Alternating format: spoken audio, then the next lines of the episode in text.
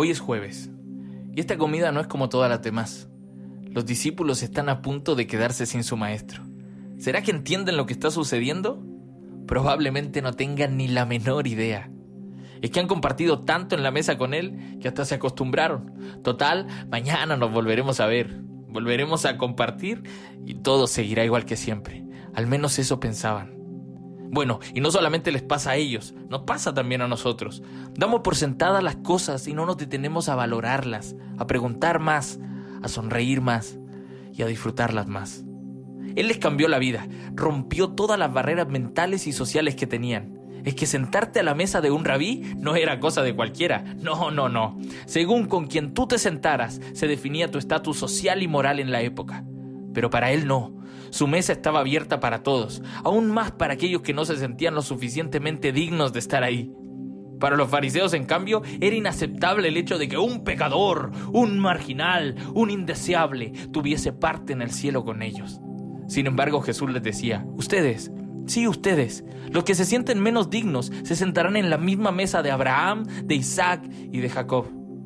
Él entendía que con cinco panes y dos peces no solo alcanzaba para unas cuantas personas, sino que al romper nuestro egoísmo y dar de lo que tenemos, sin importar lo poco que pueda ser, alcanza y hasta sobra para una multitud. Esta mesa en particular no se caracterizaba por la abundancia en cantidad. Podía ser bastante austera, de hecho, solo pan y un poco de vino, pero con un profundo amor es que lo esencial de las comidas de Jesús, ya sean panes y peces, o pan y vino, cualquiera que ésta sea, se sustentaba en su carácter de compartidas. Y sí, era una cena, no un bocado, no un ritual.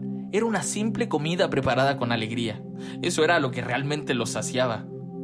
Y mientras Jesús, con el corazón apretado, toma el pan, como lo hace Dios tomando nuestras vidas, lo bendice, de esas bendiciones que te ayudan a sanar el alma, a enfrentar la vida y cualquier circunstancia adversa. Lo parte como esas cosas dentro de nosotros, esas cosas que nos cuestan, pero que deben romperse, que deben cambiar para poder mejorar. Y solo así estaremos listos para ser entregados, para compartir y pensar en el otro de manera genuina y desinteresada. Es que esta última cena tiene que ver con un pan en favor del mundo, con la justicia de Dios en contra de la injusticia humana, con una nueva Pascua desde la esclavitud a la liberación y con la participación en el camino que conduce a través de la muerte a una nueva vida.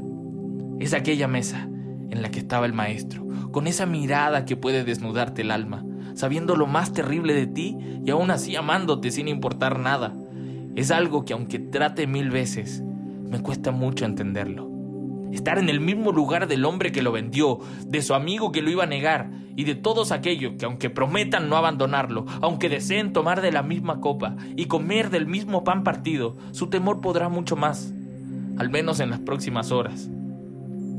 Aparentemente, esta es la historia de un discipulado fallido, de hombres imperfectos que fracasaron en el seguimiento de aquel Galileo, pero no para él. Él sabe que cada día invertido en ellos valdría la pena, aunque en este momento no lo pareciera. Minutos pasan lentamente y el maestro siente que el tiempo se le acaba. Empieza a inundarlo una gran tristeza mientras mira por la ventana aquel monte del Getsemaní. Es que si pudiera pasar esta copa de él ya lo hubiese hecho, pero ya no es su voluntad sino la del Padre. Su acto no es solo de obediencia, lo que lo sostiene en este momento y lo que lo mantiene de pie es el amor por sus discípulos y por un mundo entero que carece de humanidad. Con las pulsaciones agitadas, con esas pulsaciones al límite porque sabe lo que le espera. Como el siervo sufriente de Isaías, enfrentaría violencia, el repudio y menosprecio de la gente. Hasta sería avergonzado. Pero él, él seguía enseñando hasta el último instante. ¿Y cómo sabrán que son mis discípulos? les decía. Pues cuando se amen los unos a los otros, cuando puedan ofrecer amor, aunque reciban odio, cuando puedan orar inclusive por los que los persiguen. Ay, Jerusalén, Jerusalén, que matas a los profetas y apedreas a los que te son enviados. Para sus discípulos esa mesa cobró un tremendo sentido que recordarían el resto de su vida. La idea de comunidad, de alegría, la idea de compartir y la idea del amor es a lo que posteriormente llamarían iglesia.